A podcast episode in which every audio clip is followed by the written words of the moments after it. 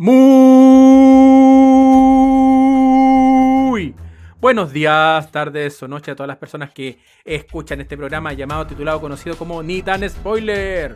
Mi nombre Uh, es David, transmitiendo de Caldera para el mundo y como es habitual, encontrándome acompañado desde la capital económica de Chile, desde Antofagasta, el doble oficial de Augusto Schuster, Don Nelson. ¿Cómo estamos, amigo? Amigo, amigo, ¿cómo está? La, la capital económica la- debería ser la. sí, ojalá fuera más que eso. ¿ah? Antofagasta es vida. Antofagasta es. Es la que las lleva. Ilusiones. ¿ah? Ilusión. ¿ah? Oh, Qué patriótico, amigo. sí. Oye, no, todo bien, amigo. Todo súper bien. Una semanita más. eh, poniéndole ganas en una semana fría, helada, acá en Antofagasta. eh, cortando cabeza en la universidad. ¿Para qué estamos con cosas? Pero también. Don Arturo Eh, Prat se puso brígido. No, no, ahí. Como pelado, usted. No perdona, no perdona. ¿ah? Pero poniéndole ahí todo, todo el tiempo disponible para, para poder hablar de maravillas y no tan maravillas que tengo para comentar después. Pero todo bien. Hoy vamos a tener anti-recomendaciones suyas. Hay una, hay una anti-recomendación. Alcanzó el Ay, tiempo qué- para una anti-recomendación. Y obviamente está abierta la, la, la mirada para otras anti-recomendaciones que puedan venir de ustedes, po. Sí, po. ahí las tiramos para el final. Todo, todo lo que Por entre recomendación para el final. Todo para el final. Porque para el final, y no por ello menos importante, desde la. Bueno, la- la capital política de Chile. Él es el hombre que trae las tempestades. El hombre. El hombre 24-7 que no para de trabajar nunca, nunca, nunca. Don Rodrigo, ¿cómo estamos, amigo? Nuestro graimito. Que, Graimito, que ¿verdad? trae la desidia. Nuestro graimito. Te imaginé viviendo al lado, de- abajo de un boliche. No, ¿dónde vivía? Era Eh, De, de un, de un eh, salón de bolos que está abajo de un salón de otro. salón de bolo. Eso era.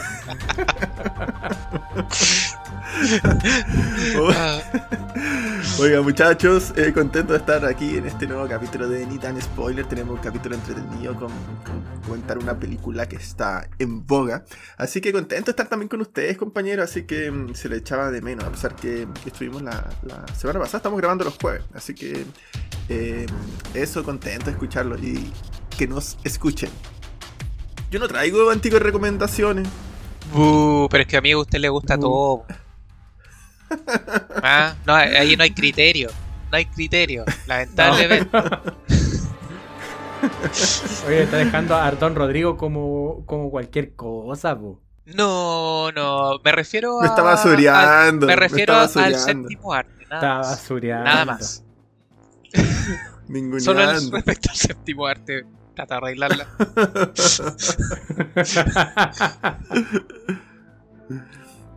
¿Y don David? ¿Cómo está usted, amigo? Yo ahí con, ah, pucha, con muchas cositas que, que hacer de- tanto de la pega. Pero bien, bien dentro de todo, viendo el tema de, de la familia. En realidad como un julio bien, bien. Llegó julio y yo con harta cosa. Está bien, está bien. Con cosas Julio positivas. siempre es brigio, ¿o no? Sí, siempre es brígido. Imagínate, yo hay algo que me, me tenía perturbado y que quiero sacar de mi pecho, que tiene que ver con por qué le ponen, le pusieron tanto color con el cambio de nombre de las negritas y no hicieron nada. Y yo le hablo a usted, señor Everclips, cuando le cambió el A nombre. al usted le hablo. A usted, señor Everclips. A- No, en realidad no, no, me, no me perturba lo de la negrita. Me perturba que usted le cambió el nombre de Chester a Chitos. Eso quería decir. Y nadie hizo nada al respecto. Oye, pero si todo, todo va en un aspecto internacional, si, si el- es porque afuera se conocía con ese nombre, yo creo. Oh, ¿Y cómo era el otro? De, De hecho, la negrita en otros lados se llamaba. Choquita ya. ¿Ya se llama Chuquita? Sí, en otros mercados. Sí. Así que No, tampoco es pero- tan, tan sorpresivo. Pero para mí los Chester tenían identidad. Pese a que nunca me gustaron, pero yo creía que el nombre tenía identidad. Así que usted, señor Everclips, le digo. A usted, Vergüenza a, de... a usted, yo, yo- yo siempre encontraba bacán la mascota que era como esta carita que estaba en el símbolo de Vertips. A usted, a usted, carita de Everclips. A usted le digo. A usted, que se, que se parece mucho, sospechosamente, al logo de Scrap Daddy, que es nuestro. Oh. que estamos buscando, que es una auspicia, pero otro programa. ¿Cuál programa, querido amigo? Ándate a la lucha en streaming, si es que no nos votan, por Facebook Live o Twitter. O sea, eh, Twitch. Tin, tin, tin, tin, tin, tin. ¡Gol! ¿Cuántos programas hay? Uy, el. No, pero ¿sabes qué? A mí, frente a todo el ruido que ha hecho, no, no lo encuentro algo tan descabellado. Yo- a mí me sorprende cómo ha sido bastante negativa la, la respuesta eh, al cambio. Pero, pucha, yo, yo la encuentro innecesaria, pero la entiendo. Tampoco encuentro que sea para ponerle tanto color, la verdad. Porque de cosas innecesarias y para poner color hay muchas. ¿Será quizás la película de la que hablaremos hoy una no de sé, ellas? amigo, no ¿O sé, no? no? sé, amigo, si usted Vamos está, a descubrirlo. está preparado y está con su posición de superhéroe, como para con su pose de superhéroe como para comenzar esta, esta conversación. Sí. Porque bueno, eh, el día de hoy descubriremos qué, eso, qué pasó con el regreso al cine de Marvel. Porque hoy conversamos sobre la gran deuda en cuanto a personajes protagónicos de este universo o multiverso, ya no sé qué es. Que es la, la señorita Black Widow, que por primera vez tiene película en más de casi 20. ¿Cuántas películas tiene Marvel? Eh, Como 22, ¿no? puede ser, sí, sí, 20 y algo. No, no sé el, el número. Pero más de 14. Y en 14, veces, 14 películas, ninguna de Black Widow. Hasta ahora. Así que es el momento de conversar de ello. Así que, don Rodrigo, por favor háganos los honores y cuéntenos de qué se trata Black Widow. Eh, mm, Uy, sabéis que se me olvidaba que tenía que hacer el resumen. No me acuerdo. Estoy tratando de recordar qué era la película. Black Widow se. ¡Buena! ¿En qué parte se centraba Black Widow de- del tiempo? Estoy recordando eso. Eh, es posterior. Se posterior. ubica cronológico. Claro. a es Infinity War. Ah, a Infinity War. No, no, es antes de. Infinity War. Es antes. Es posterior a Civil War. Exactamente. Ah, tienes razón. Cuando todos eran. Bueno, la gran Digamos, parte di- de los superhéroes eran eh, considerados eh, como irregulares, eran perseguidos por la ley. estaban siendo perseguidos, Eh, exacto. Acorde sí. a los acuerdos de eh, Wakanda. Sokovia. Sokovia, me fui para otro lado, perdón. Se me corrió, se me corrió el mapa. Ah, Estamos hablando de Europa. No. Eso se va a África. Eh, así que, bueno, en ese periodo, eh, igual uno esperaría que, lo, que estos eh, superhéroes tuviesen como, como bien un buen pasar. Eh, y vemos que en verdad están huyendo, así como, como no sé, como cuando, no solo en Chile, cuando en los países hay como dictadura, como lo exilio, una cosa así como de, de lugar en lugar, eh, para que no los pillen. Y así está Black Widow. y en eso se encuentra con, con su hermana, eh, o su supuesta hermana, eh, y también con su familia. eh, y, y bueno, ahí entre ellos aunan fuerzas para... ¿Para qué es lo que era? Me Para-. Pero Castrito. Está súper buena la película. Muy bien. ¿ah? Ay, claro. Excelente. Puta, Y al final No trabajen que- hagan podcast al mismo tiempo. Lo, lo que es gastar 10 lucas en, en Premium Access pues solamente para no acordarse. Sí. ¿De qué era la El wea? Castrito tiene plata y pagó. Así que, Pagó, ok, ¿Cuánto pagó. sale? Espera, Sí. Dime, dime. 12 Démelo, lucas. Ya, démelo, pago démelo. al toque. Eh. ¿Qué? Ya, pero Amigo, seguramente la tienen, vieron. tienen que encontrar el, la sala roja. Tienen que. ¿Y para qué? ¿Para Yo creo, Don- yo creo Don que Nelson, esto, ¿podría contarnos este usted la película momento- mejor? Este momento creo que es el perfecto review de la película. Pero perfecto, Sí. perfecto. así onda, es como Sí, tan esto no es innecesaria, tan innecesaria. No es que, no es que Castrito Y- se haya. Claro, No. no, es que Castrito no se haya preparado. Correcto. no. la película es exactamente Es, lo que dice es él. exactamente Sí. eso para generar conflicto en la cronología y para totalmente olvidar de qué se trata. Listo. Sí, es que en verdad es así, es una película que, pucha, que, que en verdad mm, eh, era una de las películas más esperadas. Eh, uno por lo que dice el David del, tema de que mm, eh, como que no se le había dado la, oportunidad, el espacio a Black Widow para tener su propia película, así como algunos con, otro- con otros superhéroes, quizás considerados como un poquito más bajo perfil, pero en verdad Black Widow siempre estuvo presente. Eh, Y más encima llegó el tema de la pandemia, entonces esta película se estuvo mm, postergando bastante. Eh, como que ya habíamos perdido la esperanza de ver la luz con esta película. Eh, pero por lo mismo tuvieron harto tiempo para pensarla y para hacer modificaciones si correspondían modificaciones. Entonces había una alta expectativa de ver qué, qué resultaba. No sé, yo siento que la... Me encantaría, me encantaría conocer a toda esa gente que tenía altas expectativas y que esperaba con muchas ganas esa película. Yo la esperaba con hartas ganas, en verdad. ¿En encantan serio? Las películas de, de Marvel eh, me encanta y, y esta película en verdad la esperaba, sentía que, que se venía algo ¿Te gustaba el personaje? algo bueno. Me gusta. Sí, y aparte que también como que el personaje de Black Widow, como decía el David, apareció como en muchas películas. Entonces también se esperaba, o esperaba yo que, que también hubiese quizá la aparición de otros personajes. eh, como devolverle un poquito la mano, no sé. Eh, incluso pueden haber aparecido algunos que, que ya en como la cronología actual ya no, ya no están. Eh, pero bueno, no, no sucedió. Eh, la película al principio también uno espera como bien al estilo Marvel, que fuese como bien, bien cómica, bien chistosa, y parte de una manera muy distinta.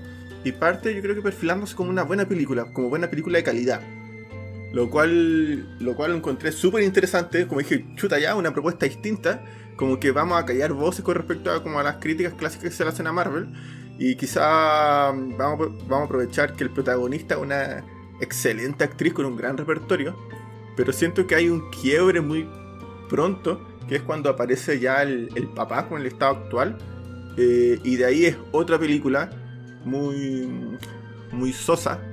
eh, muy, muy flojita, como hablamos recién, la, la trama en verdad es a segundo plano, porque aparte no impacta en la historia, eh, como en toda la trayectoria que lleva Marvel. Eh, no resuelve muchas dudas, por ejemplo, no sé, hasta en Capitán Marvel, que es como tirado para atrás, te resolvía algunas cosas así, o, te daba por último para el fans, así como, oh, como Fury quedó, perdió la vista de un ojo. Eh, aquí nada. Eh, uno puede disfrutar desde, desde la acción, desde sentarse y no sé. Eh, y también siento que hay como, como una, de nuevo, una hipersexualización de la imagen de Scarlett Johansson. Eh, no sé, ¿En yo cuando los, prim- los, primeros, los primeros minutos, para mí era como esos juegos de, de, de carrete, así como cuando ponían la canción, no sé, de, de, de Bob Marley y ponían Jammin' y cada vez que decía la cuestión había que tomarse como un, un cortito. Para mí era así como que cuando empecé a ver dije, puta ya, cada vez que, no sé, Scarlett Johansson muestran el poto del escote, hay Oye, que tomarse un copete. Yo había algo ahí- Loco, eso, eso quería comentar, eh, eso quería comentar igual, Sí. el tema de la, de la, de la cámara, weón, siguiéndole el foto, o el trasero, el culo, no sé, dependiendo de la, de distinto país. Compadre, si no hubiera sido una mujer la que filmó, hubiera sido tachado, weón, de, de una hipersexualización, como dices tú, pero complejísima, weón. Yo no sé cómo aceptaron eso. Especialmente con la yo- parada que yo- tiene en este momento Scarlett Johansson. Y no sé, yo lo, vi en la tele, como imagino que la mayoría. Pero imaginaba, no sé, en un IMAX, así como que todo el rato, así como que el, el poto de gigante de Scarlett Johansson, así como, no sé. eh, lo De hecho- encontré- De hecho, me encontré trajo, Entre raro, cómico y súper atemporal. Me trajo mucho recuerdo a lo que sucedió con la escena de Justice League de Josh Whedon, en la cual cuando están se juntan con Bruce Wayne en el avión, no sé si se acuerda, que está Flash con con Wonder Woman y el primer plano es Ah. mostrarle el trasero a Gal Gadot. Gal Gadot. Sí. muy totalmente Horrible. innecesario totalmente innecesario. Y después cuando sale la el corte de Snyder toma la escena como corresponde, o sea, bueno, mostrando el plano de las caras como debería haber sido del primer.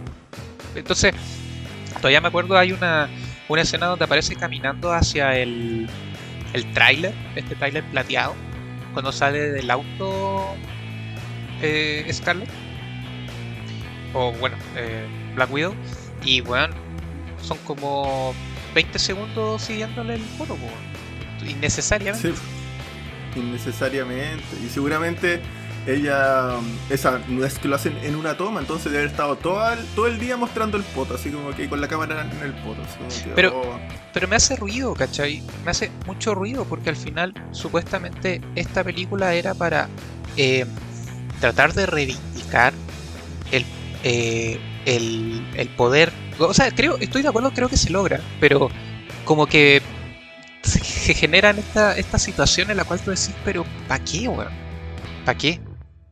Porque creo de que parte de lo que hace al personaje de, Viuda Negra o de Black Widow, lo que es en los cómics, es obviamente sacar provecho a su sensualidad o, cosas así, pero se podrían haber manejado de otra manera totalmente distinta. Sí, totalmente, totalmente. Eh, no sé, tengo una sociedad a nivel global, me refiero, que, claro, de negrita le cambia chiquita, pero, vemos eh, el foto de Scarlett Johansson, no sé, la mitad de la película. Pero bueno, eh, la película es así. Da los primeros minutos, no sé si, como que da la impresión de que alguien golpeó la mesa y dijo, no, volvamos a lo mismo, a las películas, no sé, más, más superfluas. Eh, pero al principio me, tincaba que, partía bien, es como la, que hablamos hace un tiempo, la de, Snyder también, eh, la del Ejército de los Muertos, que también tiene un ah. inicio como bien, bien interesante, o sea, de entretenido, no sé si va a ser tan profundo, pero interesante. Eh, y después pasan los 5 minutos de la. los 10 minutos de la película y ya volvemos a una película más.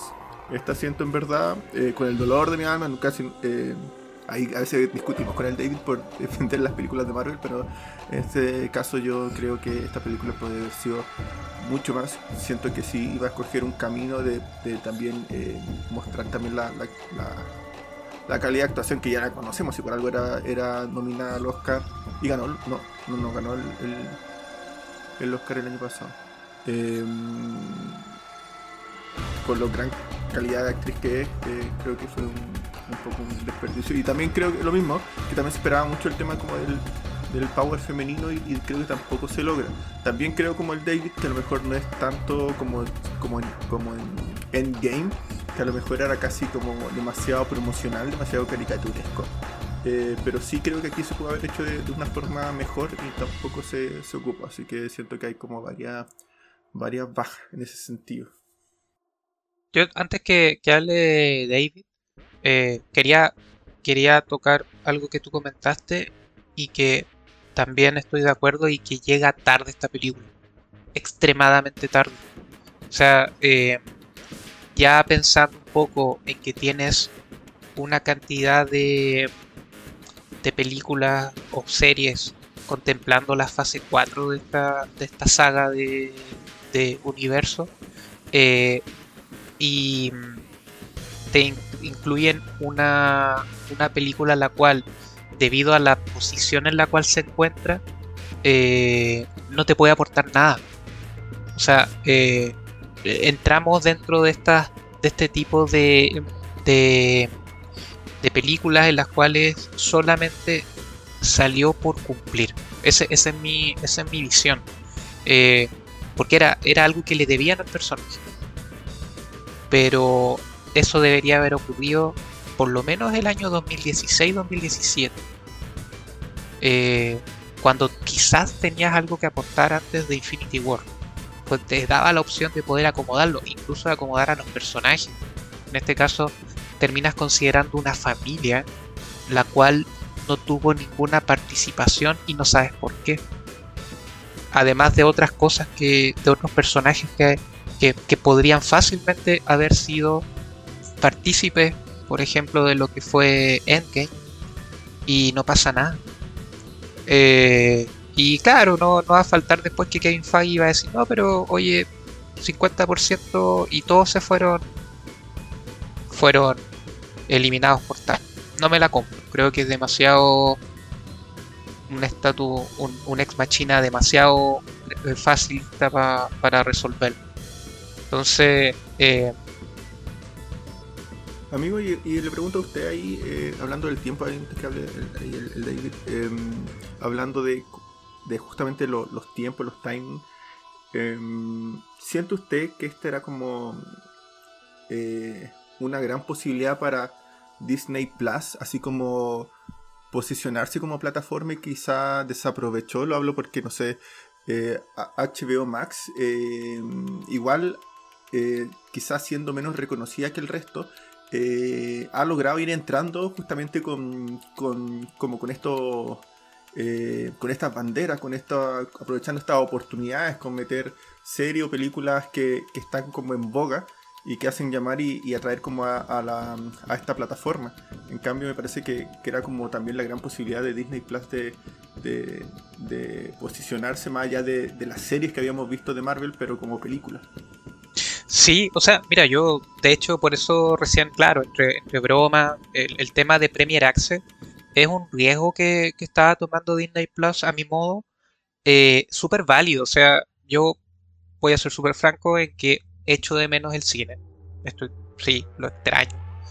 Pero tampoco es como para tener que ir a ver todas las películas que, que salgan. Hay algunas películas que efectivamente da la, la, la situación. O sea, una película eh, que sea más cine B o, que sea más eh, eh, que nos tenga estas escenas tipo IMAX que sean que sean espectaculares la verdad es que no me interesa ir a verla tanto al cine. Entonces habría una ventana soñada de poder tener acceso a, a, a estas últimas filmaciones obviamente pagando la entrada del cine porque era caro o sea, el, Premier Access en este caso es bastante, es, un valor de cine directamente, pero que te da la oportunidad también de poder mantener la, la visibilidad de, esta película por, por, por, una cantidad de días.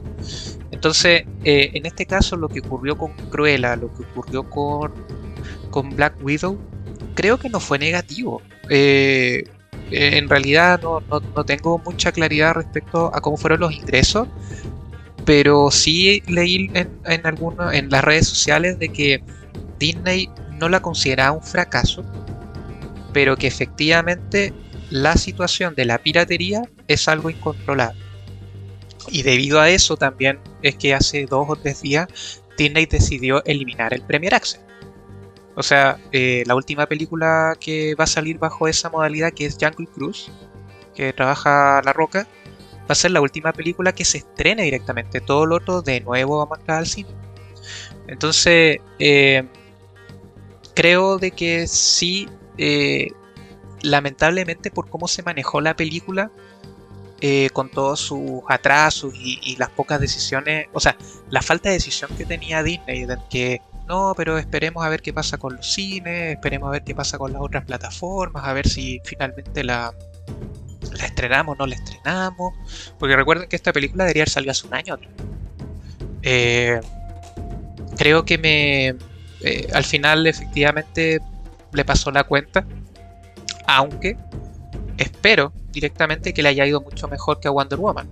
A Wonder Woman, Wonder Woman 84. Porque puede ser de que esté hablando muy negativamente de ella, pero es mucho mejor película que, que la otra. Mucho mejor película. Ay, qué brígido eso. Sí. ¿Ah? Comparto. No, sí, sí, no, no, eh, gracias, Capito. no, no, pero que lo que, lo que, claro, lo que, lo, que decía Dave. No, no, no caché. Es tan tardía la llegada de esta película que otra compañía hizo una película de Viuda Negra. Me refiero a Red Sparrow, la que está protagonizada por Jennifer Lawrence. Esa debería haber sido la primera película de, de Black Widow realmente y que no sucedió. Es tanto el, tema de la deuda de que ni siquiera hay una posibilidad de contar una, una historia que tenga algún sentido. Porque de verdad hablar de, de, Black Widow y decir, oye, esta película ah, tiene spoiler, da lo mismo si es... Se resume en una palabra, innecesaria. Irrelevante quizás. Buscando quizás otros apelativos. Eh, es una película que es mala a tantos niveles que llega a ser ofensiva para el público, ofensiva hacia la inteligencia, ofensiva hacia la misma figura de Scarlett Johansson como actriz y con lo que le, le entregó a este universo cinematográfico. Se notaba que Scarlett Johansson está prácticamente en piloto automático en esta, en esta película. No me imagino lo, desagradable que tiene que haber sido el tema de, la... Yo creo que deberíamos poner un contador de cuántas veces le, muestran el poto a, a Scarlett Johansson. Porque de verdad que es grosero. Como South Park.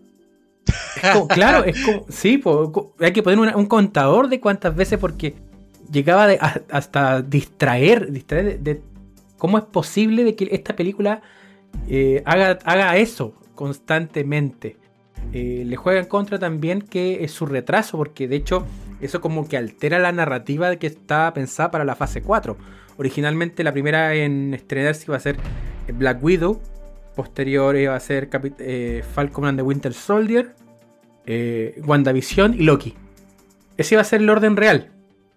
Pero la pandemia y otros, otros eventos hicieron que eso no pasase. Lo cual yo creo que le juega muy en contra de la película.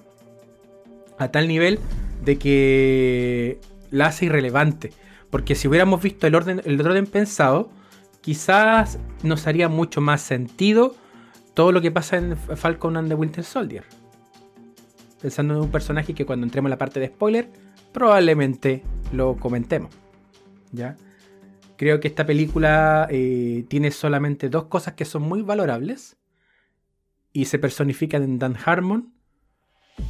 ¿Está bien dicho el, nombre? No, pues Dan Harmon es. ah, no, no, ¿cómo se llama este caballero? No, pues este se llama David Harbour.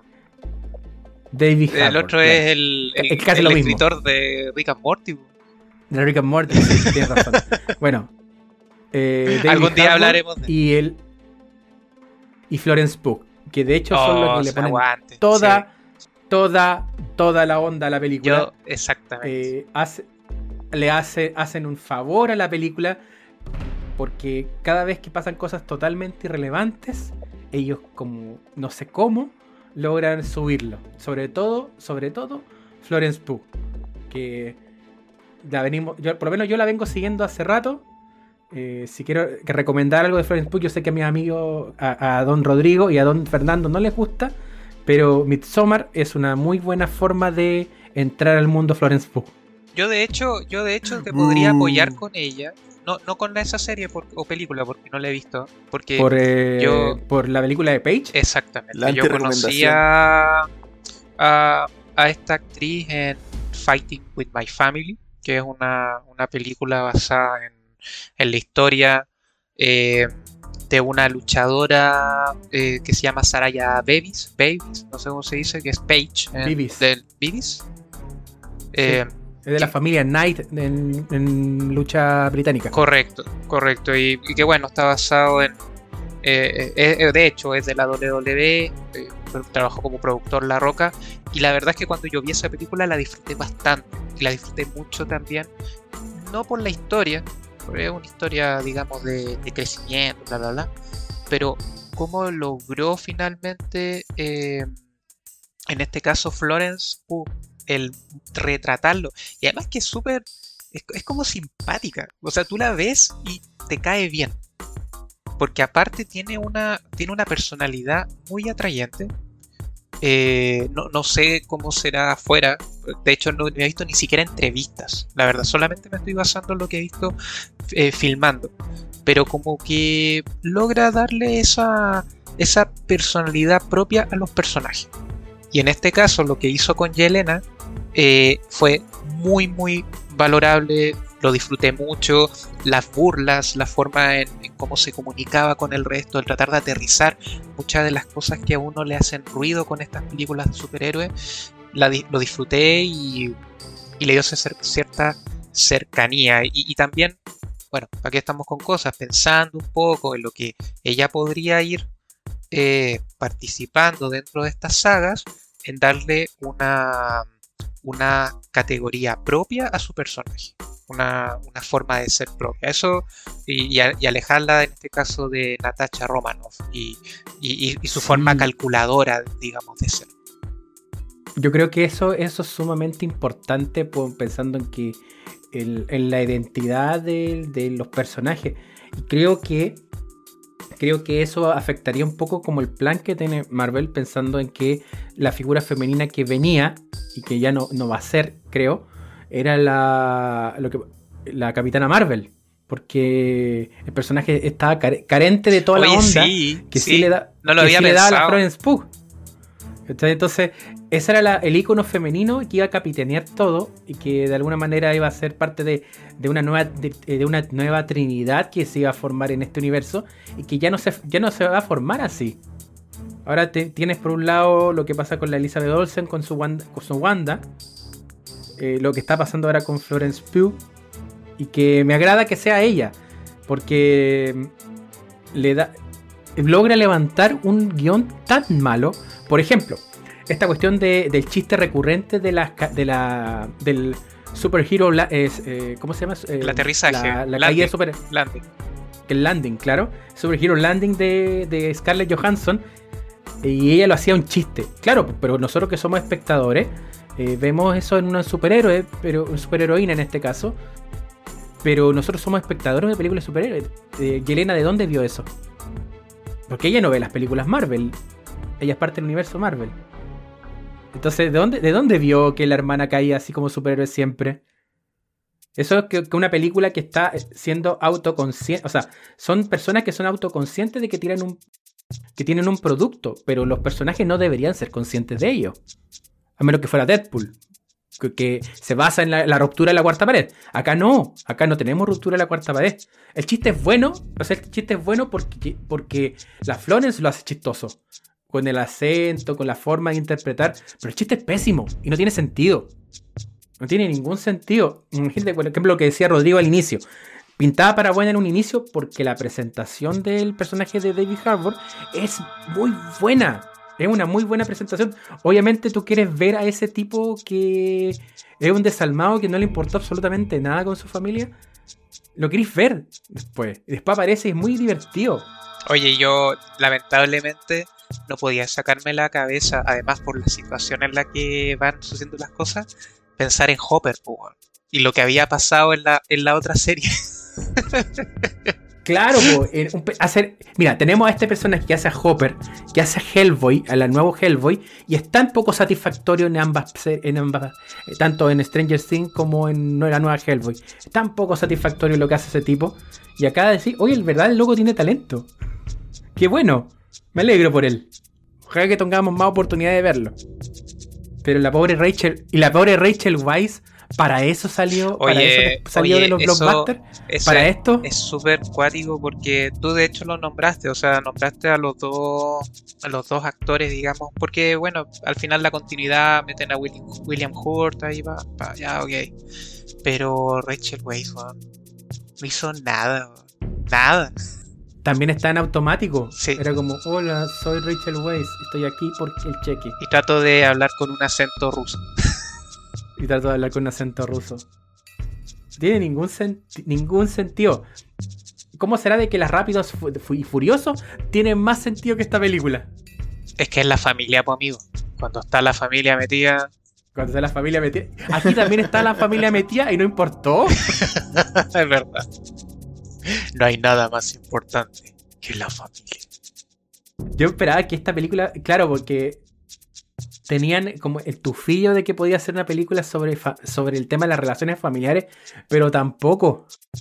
Podría haber sido una película que te contara la, eh, algo más de o qué fue lo que pasó en Budapest.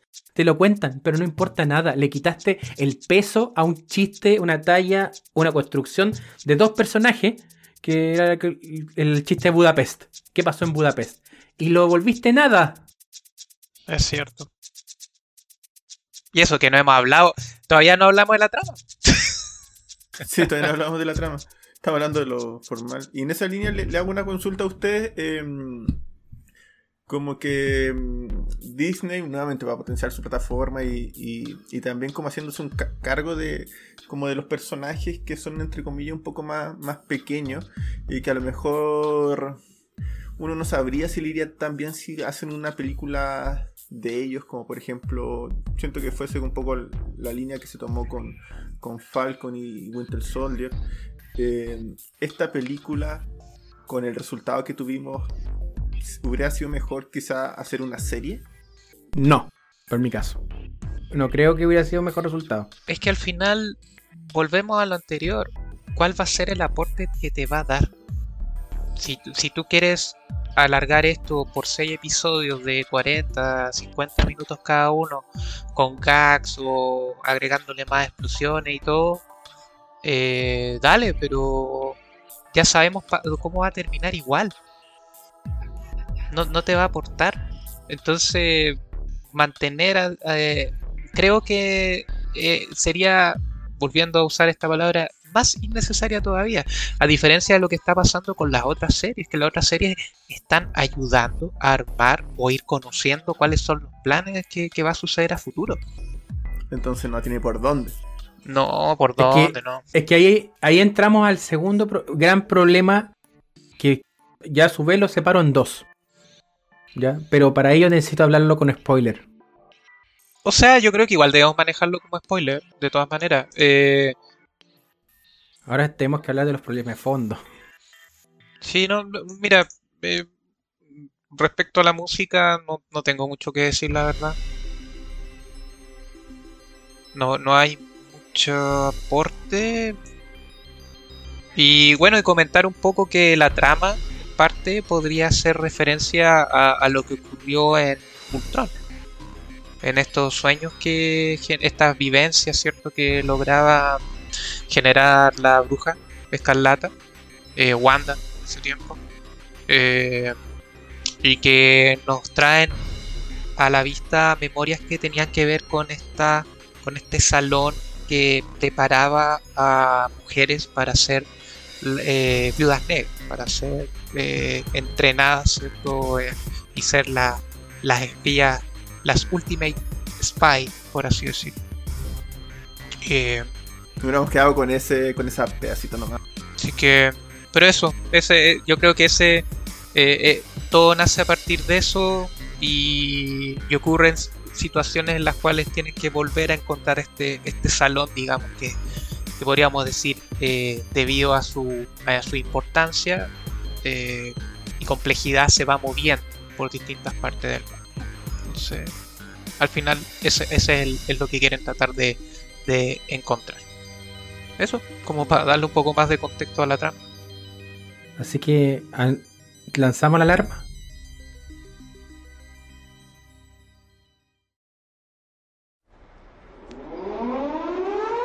Atención, atención.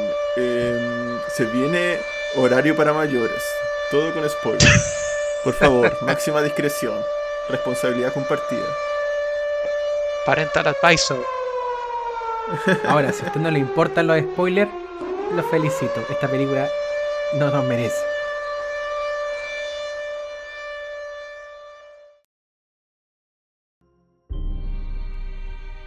Ya, ya tengo dos, puntos que a la vez tienen que ver con la, con la trama. Uno es, tiene que ver con la elección de la historia. Porque te la venden como una historia de espías, pero no es historia de espías, porque aquí nadie espía a nadie no hay misterio, no hay nada. Se podría comparar con una Rápido y Furioso que te explican un plan y que después el plan sale de otra manera y que está todo calculado, pero tampoco te lo muestran así. Así que por lo menos la, lo que es la historia es tan carente, tan poco relevante que es fácil perderse y tener poco interés. Hasta porque tiene dos grandes villanos esta película. Una es, una, bueno, el cambio de género que le hicieron a Taskmaster. Taskmaster, sí. Claro, que también un aburridísimo el personaje, pensando en que le hicieron este cambio de, de, sexo y que además está ligado al villano principal y al segundo y más grande problema que tiene esta película, que es vender que tiene un discurso frente a la explotación femenina, particularmente la explotación sexual, y que no esté nada de eso y que le resten absoluta y total importancia a ello. Yo creo que eso es, lo, eso es como lo más grave. Porque, claro, te venden este producto. A mí, por ejemplo, me, carga mucho la escena de, de Endgame cuando se juntan todas las superheroínas. ¿Por qué? No, no es por la escena en sí misma, sino es que por todo cómo se vendió alrededor de esa escena. No, es que a nosotros se nos ocurrió, eso es falso. Esa cuestión es un, es un movimiento calculado. Sí. Para vender algo. Y, eso es el capitalismo apropiándose de movimientos. Eso es el capitalismo apropiándose de, de contenido y de reivindicaciones que no le pertenecen. Acá tienes algo similar. Es la apropiación, fagotización, del Me Porque no es casualidad que el villano se parezca tanto a Harvey Weinstein. No es casualidad que el villano principal sea un viejo cerdo.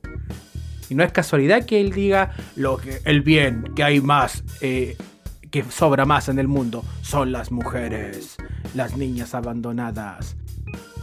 Que puede ser real, que es real. Pero la forma en que te lo plantean es. Es asqueroso. Es asqueroso como lo hacen. Es minimizar un problema que probablemente lo podría haber hecho mejor. Y, y como el tufillo de ello está me acuerdo de la escena de en que Florence Pugh habla de la histerectomía que le, que le hacen a las viudas.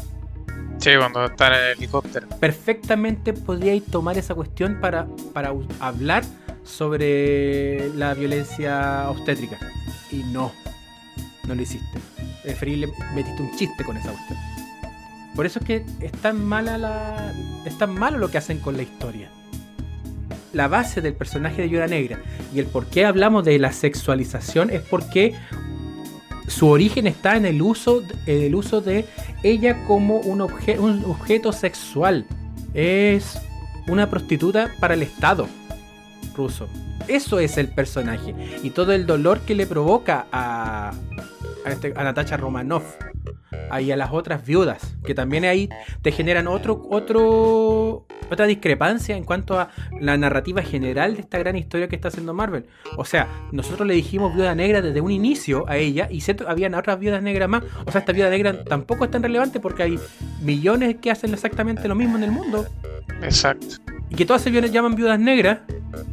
Entonces, no, ya, hablado, yo dije que esta película es una falta de respeto a Scarlett Johansson pero también es una falta de respeto al discurso y de dónde sale este personaje, a lo que nos llama a cuestionar si las historias no están solamente para pasar un buen rato, sino que eh, te tratan de decir algo a través de la narrativa.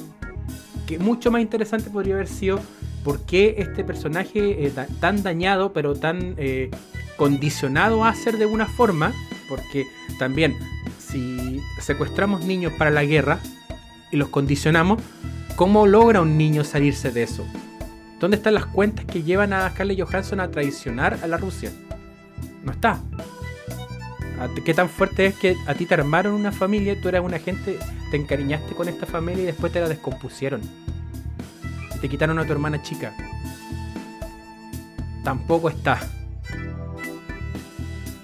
Entonces, no es solamente que sea mala, no es solamente que llegue tarde, es una falta de respeto. Puta amigo, yo no sé qué, no sé qué más agregar porque en este sentido lo, digamos, haciendo un análisis general, de hecho, yendo un poco más allá de, cómo yo la había visto. O sea, eh, quizás había hecho una visión más, más superficial respecto a, cómo se manejaba la creación de, lo, de las viudas negras, lo que significaba eh, esta, este salón, ¿cierto? Lo que, el manejo que, generaba este, el, malo maloso, que ya no recuerdo el nombre, la verdad. Eh, pero sí, o sea, concuerdo, concuerdo totalmente con, esa mirada tan, pucha, tan simplista frente a una oportunidad perdida, o sea, de que, eh, y que, que lo peor de todo, o sea, no me voy a sacar de la cabeza que esto está filmado por una mujer. No puedo. Por todo el ruido que genera el haber tocado o haber tenido a disposición estos temas tan relevantes y que no le haya sacado el pertinente provecho, porque si hubiera sido bajo una, una eh, bajo una dirección de, de, de, un hombre, hasta lo, lo entendería por, por imbécil, porque no, porque no te interesaba el tema. Pero bajo esta, bajo la situación en la cual se hizo la película, aparte bajo la situación en que se fue atrasando, si eso es lo otro. Eh, nadie me saca de la cabeza de que, de que las refilmaciones hasta qué nivel pueden haber llegado como para para tratar de armar algo que fuera relativamente satisfactorio. Entonces es, es re complejo y no ayuda en nada a tratar de que le encontremos algo positivo fuera de, lo que fueron los, los actores eh, y algunos actores. De hecho, para terminar, me estaba acordando un personaje que es este tipo como que le consigue las cosas. Cuando necesita Ah, moverse, el avión. ¿Qué cresta, hombre? ¿Qué, ¿De dónde? ¿Quién? ¿Por qué? ¿De dónde sale? Un extra. Pe- Pero, pero pasó a ser un personaje relevante, como. Entonces, me hubiera encantado haber visto a alguien de Agent of Shield por último. Por último, sabiendo que Kevin Feige, yo sé que odia esa, esa serie y que la. No sé si siquiera si la están dando todavía, pero quería puro matarla. Pero. No sé, weón. Eh, me, acabo de acordar de ese personaje y necesitaba hablar un poco del odio que me generó. Sí, me parece, me parece que eh, hay un. Inclusive, la directora de Black Widow no era la directora original. No puedo encontrar el nombre de la anterior directora. Lo estoy buscando. Mejor durante el- un ratito más pueda lanzarlo. Pero la directora que terminó siendo Kate Short- Shortland no era la directora original. Y la, y la anterior renunció precisamente por diferencias creativas. Mira, ¿Será casualidad de que lo que terminamos viendo en la, la desidia que vemos en pantalla por parte de la Scarlett Johansson será atribuible a este tipo de cosas? Porque no me, no me parece casualidad de que el día de hoy escuchemos ese tipo de declaraciones en la antesala prácticamente del estreno de la película del personaje que, que la hizo relevante en Marvel. Bueno, y, y- que aparte trata, o sea, es que también es un tan mal cierre para el personaje igual. Porque todo, por último hubiera tenido algo sentido para mí si es que eh, finalmente no debido al, al fallecimiento del personaje, ¿cierto? Que supuesto, porque ahora hay muchas posibilidades, pero eh, era como para haber cerrado un ciclo, pero hasta el postcrédito lo encontré débil, weón. débil. Sí, ¿qué pasó ahí? ¿Qué pasó con ese postcrédito? Entonces, Nelson? ahí, ahí, eh, puta. ¿Malo o muy malo? O sea, Elaine yo la voy a bancar siempre en todos lados, en todo papel, pero no. O sea, de, de alguna manera era como decir, ya si algo, algo de sentido tenemos que darle a la fase 4, pero absurdo, po, weón. Era como película de entrese. Por favor, déntrese, sí. O sea, yo, yo me hubiera ya no encantado- siga mostrando cosas. Claro, No, Claro. no. Quiso aportar, arruinó. quiso aportar, arruinó. ¿Dónde está Alexei Shostakov en esta época? Eso es lo que a mí me interesa. Por favor. Sí, eso, es lo- eso es lo que quiero ver. ¿Sabéis que yo le, le daría un tratamiento muy parecido a Modoc? Quizás con menos comedia, pero un, un tratamiento de esa línea. O sea, mira lo que, está, lo que están haciendo en Cobra Kai. Me encantaría Red Guardian con Cobra Kai, una cosa así. Te ponen al persona a un personaje que no Roto, está weón. ligado a roto, roto completamente, que desentona todo en todo sentido, hasta que sería bonito verlo así, en un superhéroe. De hecho, él podría ser un Johnny cualquiera, weón. Sí, realmente. puta, Faggy, yo sé, yo sé que cuando necesitáis hablar un poco español no escucháis. Compadre, ahí está, ahí está la idea. Ahí está. Nosotros le escribimos el guion, amigo. Le mandamos el borrador. Nosotros no se preocupe. Se lo Sí. mandamos. Ahí busca alguno de esos minions que lo pueda traducir al inglés. No- nosotros, nosotros, acuérdense, Cobra Kai con Red Guardian, nada más. No, y más encima con, con la actitud que tienen. No, estaría perfecto. Estaría perfecto. Y ahí tenía Sí. una serie. Y Oye, si fueron, si fueron capaces de. Cacha, lo que, lo que son las cosas. Eh, ustedes saben que la eh, a, a principios de agosto sale The Suicide Squad. No le tengo nada de fe. Ya, por, por eso, ya, ya, ya habla, nos tocará hablar de, de esa instancia. Pero a lo que iba era de que ustedes saben de que se, se salió una serie, una serie derivada del Peacemaker, que es el personaje que hace John Cena, y que se filmó. Que no, o sea, no tienen idea de cómo va a pegar el personaje y si valía la pena hacer la serie, pero se la jugaron y la hicieron por creer en el personaje, por creer en el, en el impacto que va a generar en la película, me imagino. Siendo de que todos los los- los adelantos, la verdad que el personaje a mí no me, no me llama la atención. No, no, no es un personaje que haya seguido mucho en los cómics. Pero resulta que sí. ¿Sí? Pero, pero, ok, mejor, mejor todavía. O sea, si, si tú lo conoces, por eso, si lo conoces, mejor todavía. Pero ¿y cómo no se te va a ocurrir hacer algo así? ¿Cómo no se te va a ocurrir hacer algo así con un personaje como este? Sabiendo el material. Yo tampoco conozco el personaje, pero la premisa la encuentro re entretenida como para poder hacer algo así como bien, bien sacado en las mechas. Porque, Pero ¿cachai que se la jugaron? Peacemaker, sí, pues se la jugaron caleta. Porque se supone que el Peacemaker es un, es un pacifista, extremista a la vez. A tal punto de que estaba dispuesto a matar a todo el mundo con tal de obtener la paz. Que es la premisa de los villanos de Naruto. Toma, toma, weón. Lo encuentro interesantísimo. Tú no sé si. ¿Qué opinas del personaje, Carlito? ¿Lo, lo has visto? Mm, ¿Pero cuál, cuál, cuál? El. O sea, el del que estamos hablando nosotros, de John Cena. ¿No? Ya. Igual siento que John Cena de No, los no, Claro, no, no hablemos, más- no hablemos de las condiciones actorales. No, no, no, no va por ese lado. No, no va por ese lado. Pero. De hecho, el mejor papel que me gustó fue en Guerra de Papás 2 que aparece. Ah, no he visto esa película. Oh, tenéis que ver Guerra de Papá 1 y 2, es buenísima. Y en la Mira, 2 sale. No debo, de, debo decir. Bueno, la 1 al final igual sale. Debo ser súper franco que son películas que dan harto en, en la televisión. Eh, pero no, nunca me, me ha llamado la atención sentarme a verla. Tiene que verla, amigo. No me gustan mucho las películas de humor gringa, pero esta me gustó. Ya. Lo vamos, lo vamos a considerar. Lo vamos a considerar. Esas son películas como para ver en el bus. Oh, Así como todas las de. Toda la filmografía de Adam- Adam Sandler son películas para bus. Oye, pensar que yo contagio la primera vez la vi en el. Me sentí súper cómodo. Oh.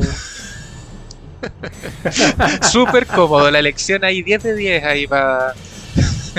al, al. ¿Cómo se llama esto? Al. No sé cómo se llama, el ayudante. Aus- auxiliar. Al de- auxiliar, al auxiliar de- auxiliar. 10 de 10, Auxiliar amigo. de. Tiene que verla, amigo. Ya, va la vamos, la vamos a dejar ahí entonces pendiente. Y no sé, amigos, si tienen algo más que hablar de Black Widow. No, yo creo que. Mira. Yo creo que. Espero que en cuanto a las películas o series Marvel. Se reivindique con Loki, que todavía no veo un capítulo, así que me voy a pegar una maratona este fin de Amigo, semana. amigo, vas a tener que Eh, preparar. Y para la próxima semana tenemos que hablar de Loki. Sí, así que espero que aquí sea la reivindicación. Yo creo que mm, le tengo fe a Loki. Le tengo fe. Unos personajes me- que me gustan. Se viene un buen capítulo, así que mm, eso, no sé si hay que agregar algo más, si no nos vamos a parar para el cierre. No, pues tenemos nuestras antirecomendaciones. Sí, po, sí. Ah, de Don Arturo Prat. Yo, yo solamente también, o sea, respecto a la película, no mucho que, que opinar. Sí, espero que mm, eh, le den buen provecho en el futuro a, al personaje, ¿cierto? Este de, de Yelena. Eh, no me acuerdo el apellido. Pero lo que el personaje que hace Florence. Y, y que bueno, me, da a entender que va a estar asociado directamente a la serie de Hawkeye. Así que a esperar, a esperar. También encuentro una mierda la idea, bueno, no sé, lo encuentro muy tonta el, el- el tratar de asociar, el cómo están asociando esto.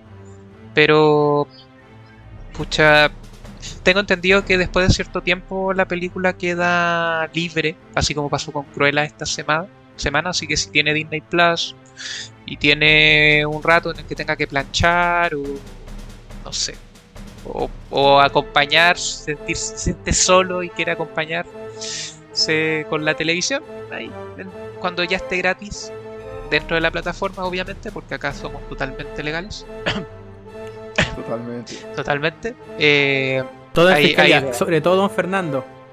por su- especial, especialmente Don Fer, especialmente. Así que, pero eso, eso nada más que agregar de la película. Yo creo que decir que Black Widow mala o muy mala, muy mala. Necesaria o innecesaria, muy innecesaria. Si usted tiene el tiempo de poder verla, no la vea. Así de innecesaria. Hay que perder su tiempo. Yo creo que cualquier Vea Guerra de Papás. recomendación vea Guerra de Papás antes de ver. Yo creo que las películas de Adam Sandler, con lo malas que son, tienen mucha más alma que Black Widow. Así de, de categórico. Y con esa categoría nos vamos a las anti-recomendaciones de la semana. Don Nelson.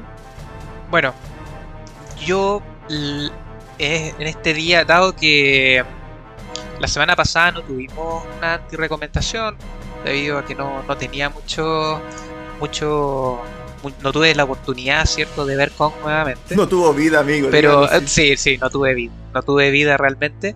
Pero esta vez sí.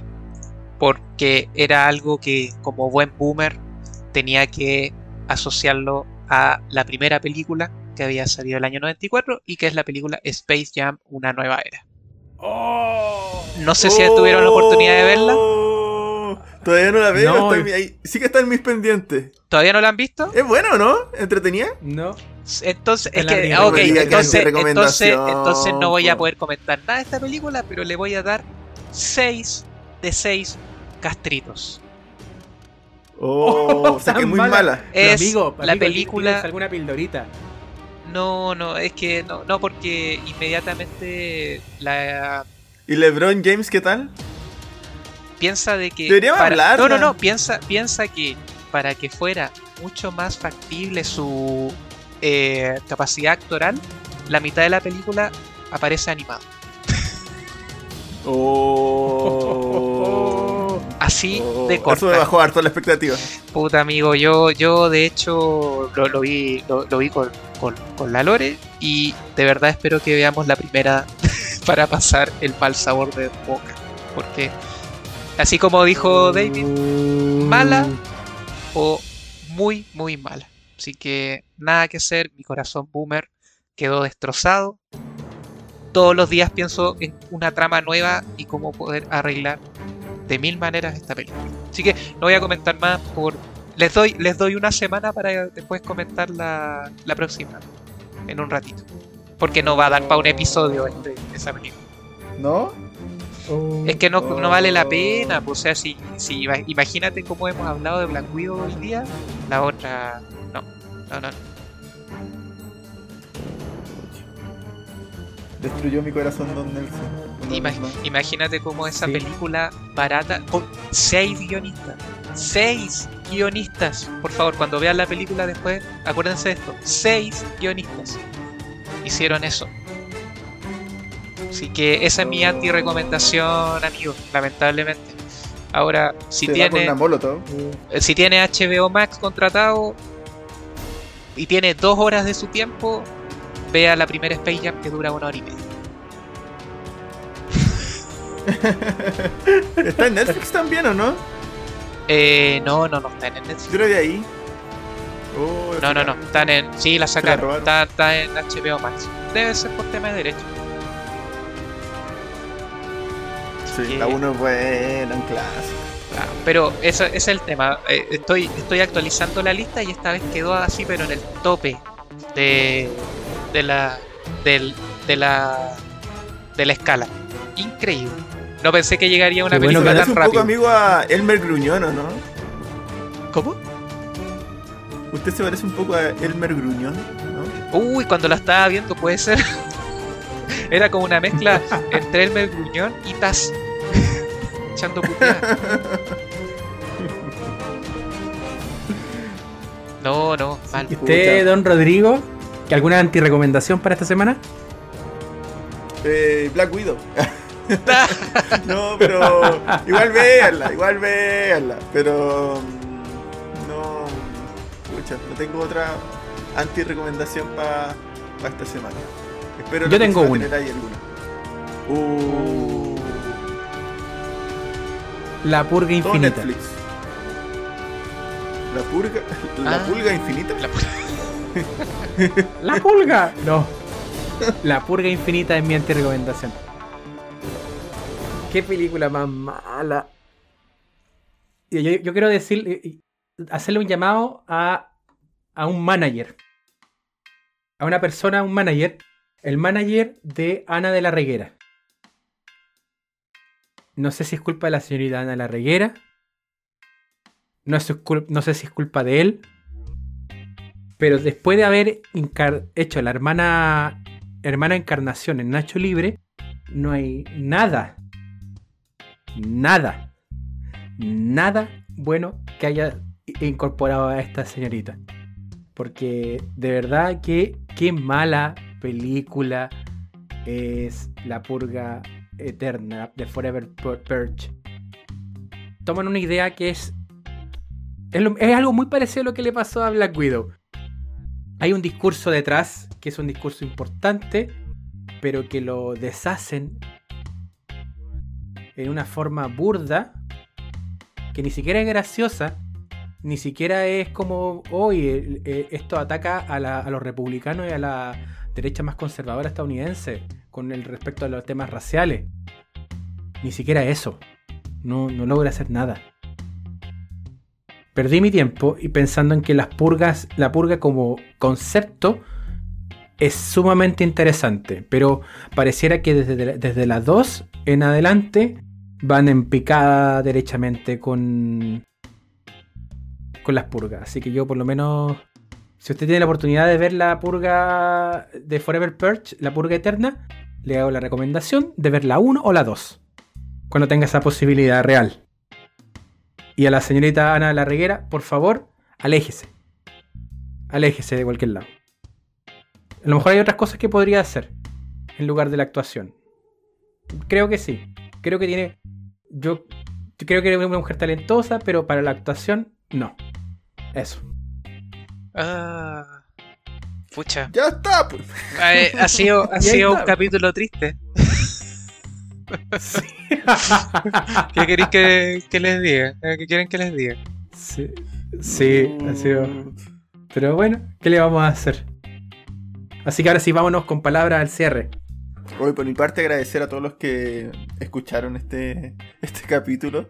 Eh, y, y bueno, desearles que tengan una buena semana y que nos sigan recomendando películas. Eh, la próxima semana tenemos un, un capítulo igual que yo creo que va a ser entretenido. Vamos a tocar el tema de la serie Loki, así que para que no se lo pierdan.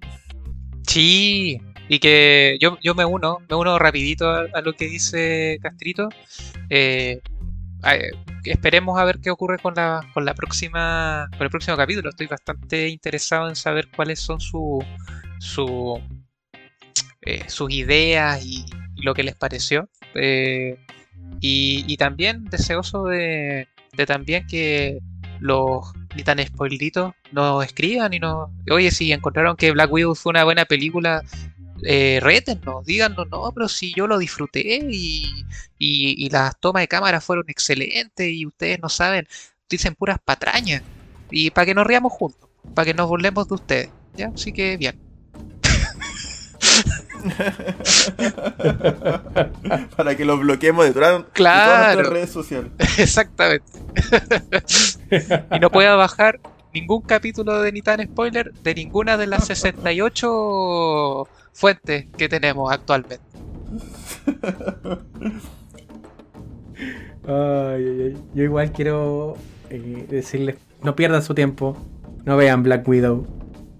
Hay muchas mejores cosas. Hasta Kong es más digna que Black Widow. Un clásico. Es un clásico. Es un clásico moderno. Es Kong, es Kong Island es más digna que Black Widow. Quiero que eso lo enmarquen en algún lado. Y bueno, y también invitarlo a que nos sigan en nuestras redes sociales, tanto por Facebook, Twitter, Instagram y pronto el OnlyFans de Don Fernando. Y que nos escuchen en nuestros distintos dispositivos de audio, en Spotify, Spreaker, Apple Podcast, Google Podcast, Evox, YouTube, Audible, Amazon Music y demás. Esto ha sido todo por el día de hoy. Nos escuchamos en breve. Perdónanos, Scarlett Johansson. ¡Chao! chao, chao. Te maldigo HBO Max. ¡Viva Space Jam! ¡Woo!